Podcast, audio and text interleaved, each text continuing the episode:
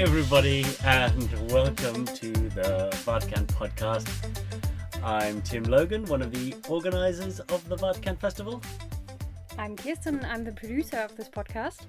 I'm Alex, and I like to be in the studio because it's uh, quite cozy and comfy to sit with here with you. And I'm also working for Open Campus for the Waterkant. Yeah, I have Yeah. a question. Um, Shoot. I I asked myself, well, why have you started this festival?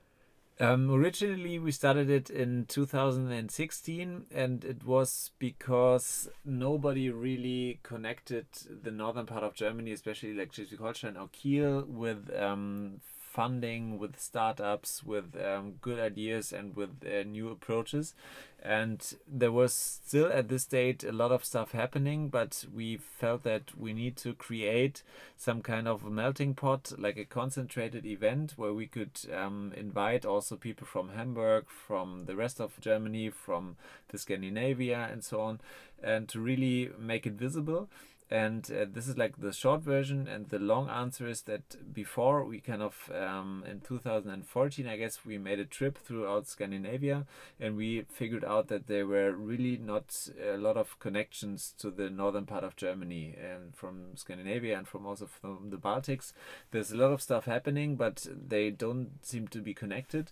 And in Kiel, I think we could be something like a harbor for innovation, connecting this Scandinavia. Baltics and so on with us and the rest of Germany and Europe. And that's why we wanted to become this harbor in terms of new approaches, startups, innovations, and so on. And Waterkant is just a showcase for everything wild and crazy and cool that's gonna be in the northern part of Europe, basically. So, how did you get in contact with the different cities and different startup companies? Yeah, it's a good question. There's a lot of trying. Um, luckily, we are funded from the Wirtschaftsministerium in Schleswig-Holstein, so this means like we could uh, at least cover the costs if they gonna join us. There is a lot of uh, yeah reaching out, a lot of trying, a lot of emails, a lot of calling, a lot of conference visiting.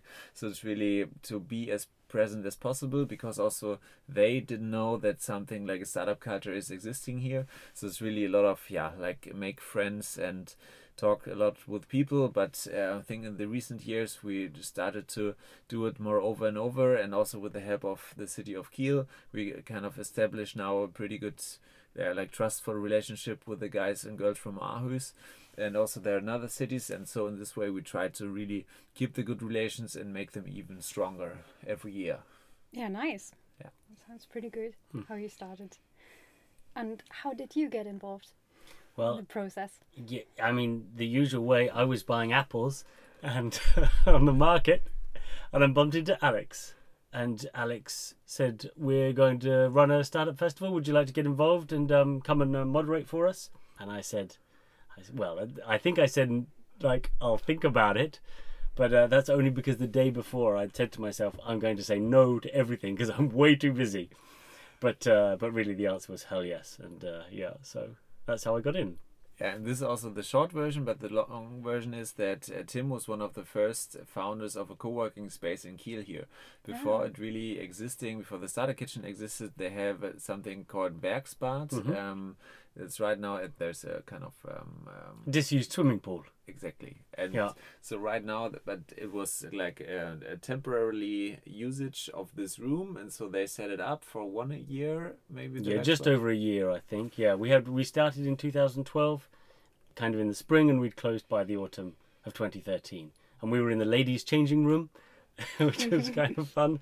And yeah, it was a really nice project. There were other art projects going on in the building, and we just had this, you know, a little co-working space. And that's yeah, I got my first contact with um, Inge Schroeder from the, who was then at the Wissenschaftszentrum and one of the founders of Open Campus, and uh, got to know Alex Mhm. kind of through that. And the other thing was that uh, Tim was also organizing the TEDx University at this time. I think it was also like founded in 2016, maybe in the beginning. Like First one was the first edition, possibly. 15 maybe 15, yeah but i didn't i wasn't so involved with that a little Yeah, bit kind of yeah. consulting but not Yeah. so involved with that one but you still have had some kind of connected, so Yeah. we've had the feeling that it might be a fit, and it was, and so Yeah. I'm pretty happy and thankful for this connection. Yeah. basically. Is, yeah, it was super nice. yeah. is Ted still running? Yes, we're discussing how to proceed, but I would like us to make one very soon. Obviously, I'm super involved with the Waterkant, but there's you know a bigger TED team, and I'm trying to get everyone kind of behind doing Yeah. something again soon. Cool. That's so Mhm. good that something like that can be in Kiel as well. hmm I think Kiel is very underestimated.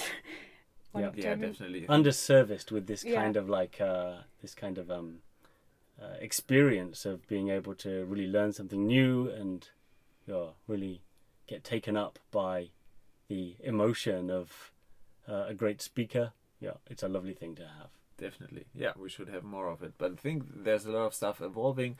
There are the fuck up nights now presented by the IHK. There's 12 Minutes Me. There's also a new format. Then there is um, Webmontag is already quite, I think, was the starter of this events in 2009. Stefan Voss, I think he was the first one. And then in this way, I think, yeah, we're getting more and more every year. So, yeah, we hope to keep it up like this with all this, net, not just alone, but I think everybody who likes to do cool stuff should know that something like this is possible in, in Mhm. Kiel to start something up and then try it out and see if it works. Yeah, and I think that's kind of like exactly what the Waterkant Festival is for as well. We want to really people to come and see that other people are doing cool stuff and doing something interesting, meaningful, and then be inspired to, to do it themselves, to see that it's people just like them who are making some really interesting things happen. Yeah, I think this is pretty important that we try to inspire like the people who are already part of the network as much as also people who might become like a new member of the network.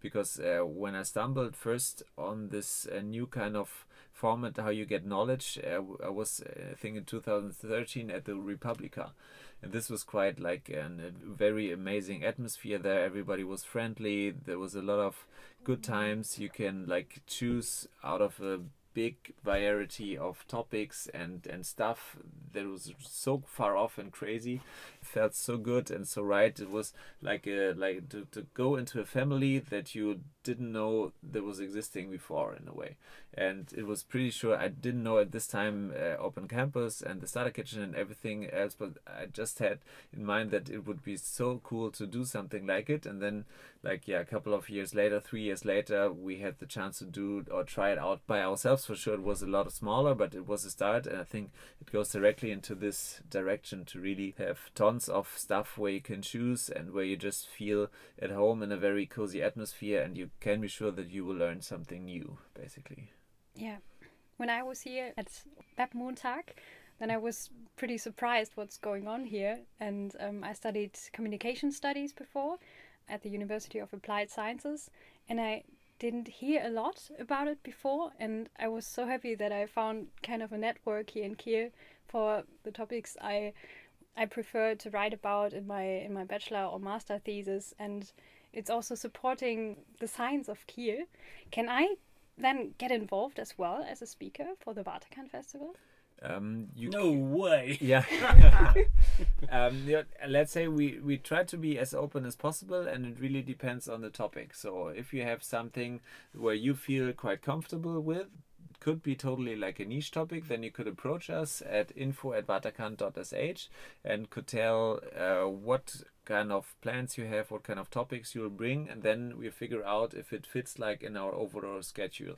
And definitely, if it's something new, if it's something where you really feel comfortable and at home with, and where you feel like being a nerd in this topic, then you're totally free to um, send us an email and approach us, and then we try to make it happen for sure. Yeah, nice. Yeah. But it's not only for the people of the north of Germany, it's also for for example, like when I'm from Bavaria or Stuttgart, then I can apply as well. Yes, but we'll try to at least be sure because we have just like 100 uh, speaker slots that we'll make sure definitely to have the best of our network in. And when we have it, then we still have some overcapacities and so on, like maybe 10 to 20%, and they're really good. When they are traveling from abroad, then we'll also invite them. But first of all, we tried really to be um, to find the best uh, speakers out of uh, Northern Europe, Germany, Denmark, Scandinavia, the Baltics, and so Yeah. on. As far as I know, Bavaria is still part of Germany at the moment. yeah, right. it's uh, good, uh, good advice. Yeah.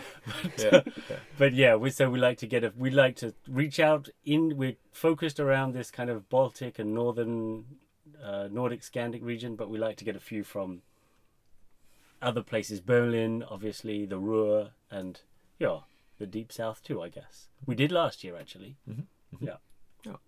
Yeah, that's nice. Okay. Maybe I can apply with my topics. yeah, I mean, for, just to, to give an example, in this case, it, it's really great if we can um, we can produce stuff that's really useful for startups. And in this case, like a lot of uh, it would be useful for a lot of startups to actually do something around podcasting or have some kind of presence like that. And if you can uh, say something about getting started with that, that's a super cool little topic for people to get sort of an instant piece of Yeah. um, instantly level up their knowledge on what is involved in producing a podcast. And yeah, I think it could be good. Oh, nice. And the last time uh, you talked about a little competition for startups to get to Silicon Valley. What's that about? Yes. Um, this is actually like a new cooperation that we're doing right now with the Wirtschaftsministerium, and they actually made a contract with the Plug and Play Accelerator from Silicon Valley. This means like uh, this is a company, and they are trying to find interesting startups and then make like real companies, scalable companies out of them. So it's like uh, different programs, like from three to six months. And part of this cooperation is that they are choosing one of the teams from Waterkant to make this process happen and also then to give them the chance to go to Silicon Valley, basically. So there, there are three ways into this program, and one of the ways is the Waterkant Festival. And this way, the people can apply on our webpage, uh, SA, and there's the overall speaker organizer, is Thilo Rohlfs. He's from the Wirtschaftsministerium and he will uh, be the head of this event there. It will be on um, Friday the 14th from 11 till 12. There will be pitches. Every team has three minutes. The plug and play accelerator will be there. There will be some feedback, but it won't be as you are in and you are not. It will be more like, okay, have a look what kind of teams are around and then figure out the way later. So it's a kind of first get to know, meet and greet between like the accelerator and the startups, hmm. basically. Which is very useful because it's great to get some feedback from an organization like Plug and Play, who are really, you know, have a lot of experience um, in developing startups. Yeah. Definitely. Okay, so what's exactly is the goal in Silicon Valley? Can I pitch my idea there as well? Um, or do I get some support or some advice? Yeah, exactly. Basically, they're giving them uh, in Silicon Valley like support and advice at the same time. So you get to know like um, how the scalable startups in Silicon Valley work. This means like you need to be fast growing. You need to get a lot of cash in. You like your idea to really make a big move happen even before as you really your, your product is ready. And this is kind of thinking that you can learn there. But like this is not everything that we have regarding startups because this is like just one approach how you can start up your idea. We have also other approaches um, that are more like say um, where it's about uh, organic growing. This means like you don't get so much capital from the outside into your idea. You basically try to bootstrap it. This means like you try to develop your idea on your own with uh, little money and with um, your customers who are might be pay you or with something like the Gründerstipendium and stuff. So there are different ways um, how you ca- how you could make your idea work in the real life later on. And this is also what we try to show with Waterkant. So there are different ways how you can make your idea might work off in the end and how you can live from your idea. And it really depends what you want to achieve uh, where do you want to go and like yeah do you want to build your life around your idea or is it just a try and you see where you will land in the end It's, I mean, I think there's like you can quite clearly sort of put it into like two camps. Like, one is businesses that make money, that have revenue in them, and other ones don't. And so, like the classic kind of scaling startup model doesn't really have revenue. What it does, it gets investment because it has the potential to uh, grow huge and then have huge revenue later. But and so then the other model is the sort of the more sustainable model, as it were, which probably has a higher success rate than a, than sort of the the bright star of a of a scaling startup is one where it's a business which you just you start a business which immediately you can start to try and find customers, pay your bills, and keep yourself alive and hire staff based on the revenue of the actual the actual business itself. And we like to support both. Definitely. And I think there's also a lot of in between. For instance, there there's one organization coming. It's called Purpose. Uh, they were also at Waterkant the year before, and they try to be like a partner for startups who don't want to be sold for instance because at some startups uh, they have a problem when they need money they need to take like uh, vcs like venture capitalist uh, companies in but this means also that you kind of you could lose uh, like uh, the direction of your startup because you are don't you're not allowed to decide on your own because you always every decision needs to be made from the VC and you at the same time. So you could lose the direction of your startup in a way. And this Purpose Foundation um, it makes it possible to really be always sure to, to be like in, in the head of uh, the direction of your idea and they are doing it because of they have been funded from a foundation in Switzerland and this way this is like a third way how you can get money from the outside but still be in charge of your direction and with your idea Sounds great. Yeah, they're also coming soon to a Yeah. festival Yeah. near you. yeah definitely i think it's it's quite nice because um also to, to be as open as possible because everybody has different goals and different solutions. And some people that we are also meeting here in the starter kitchen they are really purpose driven they are not doing it uh, to make money out of it. They are more doing it to like make a beneficial approach to the society. For instance something somebody like a team like umtüten um, they they won't do it uh, to get rich from it and to live on the Bahamas. That they are doing it to make like the world a little bit more sustainable, basically. And this is exactly in between to grow organically, but also to have uh, some kind of investment because they have been in the Gründungsstipendium program from the Land where they are funded for six months and or for nine months even and um, yeah, it should definitely say that every approach is welcome and possible. And um, the most important thing is that the people will stick to the idea, or at least become a like, active part of the network and try out stuff.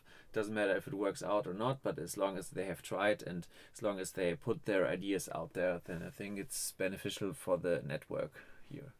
Okay. And the Gründerstipendium, which would be, I guess, in English, Founders Fund, will also be at the at the Waterkant Festival and with the teams who've currently who are currently supported by by the Gründerstipendium, and we're going to be hearing pitches from them at the festival too. Yeah, so that's pretty good to all the startups who want to become uh, the next uh, founders with the a Gründungsstipendium. They could see actually what kind of ideas are in so far. And then the last thing is that we also have the Baltic Business Angels there. So if you need some, there's another word again, but if you need uh, some money and you won't be, you won't need like huge sums from a venture capitalist, then also like a business angel could be a possibility. This means like getting smaller amounts of money, and this will be more something like a friend inside of your company and not really somebody who say grow as fast as you can and doesn't matter what, just do it. So for sure they want to have their money back sooner or later, but they won't be maybe so aggressive than like a venture capitalist could be.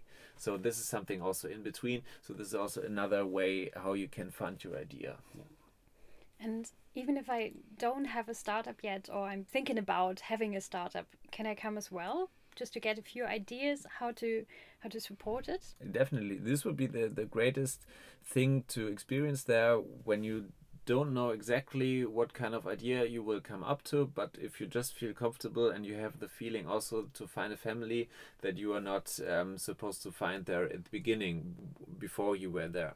So um, to be able to get surprised, to be um, open, to learn something new, this is definitely like the three most important things uh, you need to bring, and this is it you don't need to be a founder you don't need to be like um, having a startup already ready it's more about be, getting inspired and get to know people and ideas there Yeah. And I mean, for us, the the mix of people at the festival is really important. So it's actually if it was just startups there, then it would it would be a little boring. But the fact of the matter is, because you've got the startups, or and you've got companies, and you've got students, and you've got uh, people from the education sector, and it's the the people. These people get to meet each other, and they really get to talk and make connections, and so you begin to see a kind of bigger picture. And this is a really this is a really nice way to grow your network. That you're not just within your own bubble, but actually getting to um, spread things spread things a little bit wider. And there's a very good saying. it's called uh, serendipity. This means like you will find something that you are not really searching for. This means like you don't know what you will know in the end and how you could be amazed of certain things before you've seen it. Actually, If you come with a if you come with an open mind and heart, then like you will get have serendipitous encounters for sure. Yeah, it's Yeah. like wandering into a bookstore, right? And you're just looking Oh around. So Yeah, you yeah. see, like like serendipity is kind of like one of these things that the digital age is sort of slowly eating away at. And yeah, if you have an analog experience like wandering around at a at a festival and meeting other people who are really open and willing to talk, it's kind of like wandering into a bookshop and running your finger along the along the spines of the books and seeing what you see, and then you're picking something up, and it could change your life. Definitely. And it's a great metaphor because everybody feels, or at least I totally feel at home when I'm in, like in a bookstore because there's so much to learn, so much to see, so much to wonder.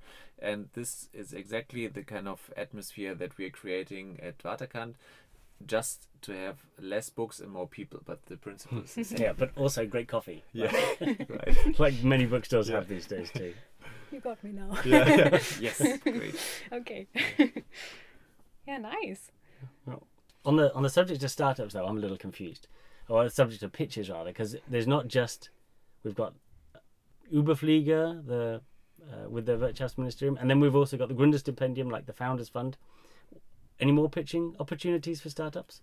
Yes, um, so there will be also. Uh, we try to make it happen to really invite like uh, business angels um, from here, from Schleswig-Holstein, but also from Hamburg and from maybe from Scandinavia, to have a look at the current ideas. And right now we have an application process. Uh, we're gonna make it live like throughout this week, where the people can apply at Waterkant.sh, and um, we'll ask them a lot of questions. And one of the questions will be, how are you financed right now?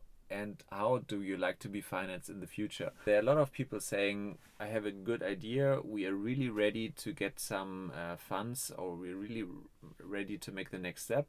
Then they could um, put it in the forms. And if we know that there are a lot of people, for instance, uh, like waiting for business angels, then we can go to the business angels and say, okay, we have like a large variety of teams, so please come around, have a look at them, and let's see if you like you get a good connections because we will do also some kind of um, Q&A sessions with business angels so that the startups could ask actually business angels um, what they are searching for in teams, uh, when they are giving money and when not, and all this kind of exchange will made happen at this um, Waterkant. So if you're a startup, please apply and check our website throughout the week.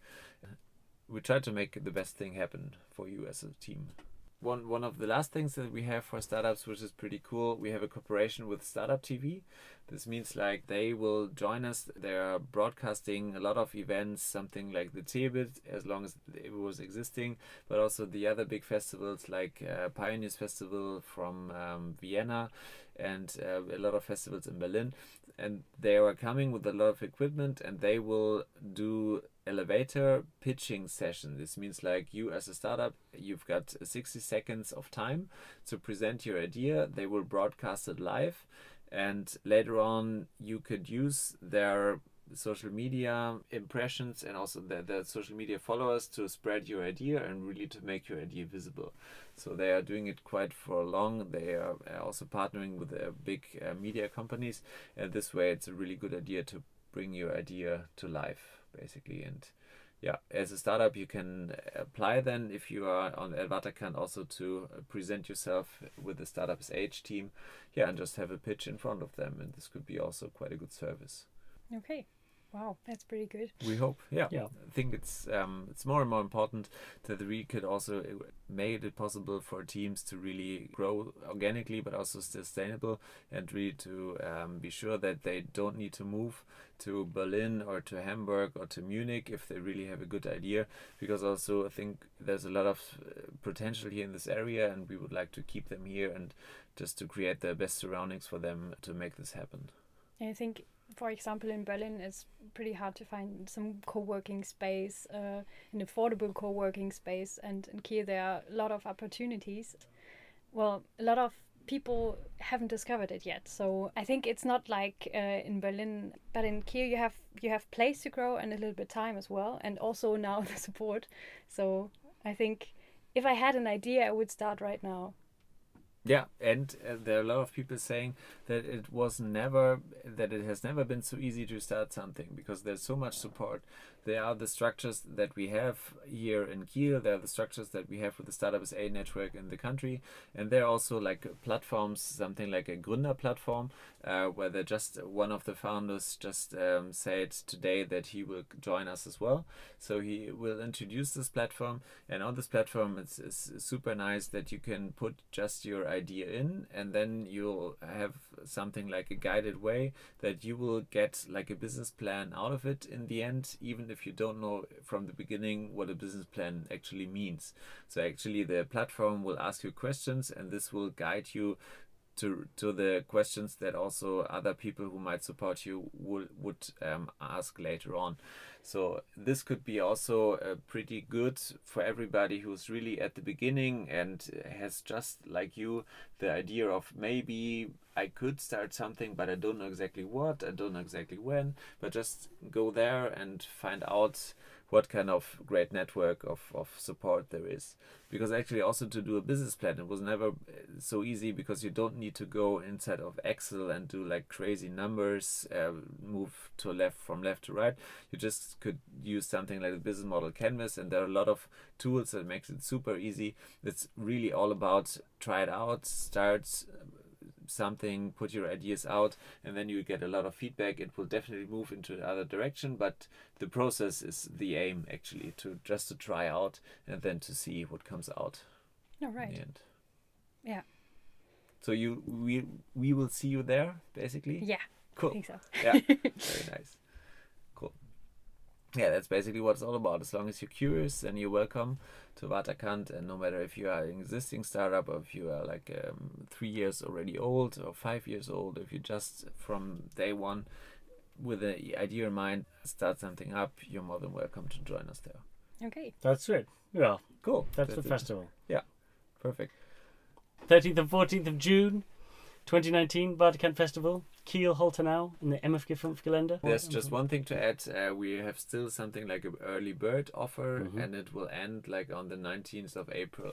So everybody who would like to get a ticket, especially you as a student, or also other people who are still studying, um, they could get it right now um, quite cheaply, and it will then be until the 19th of April, and then it will double the price basically. But Yeah. still, it will be affordable. But yeah, you could save some bucks if you do it now.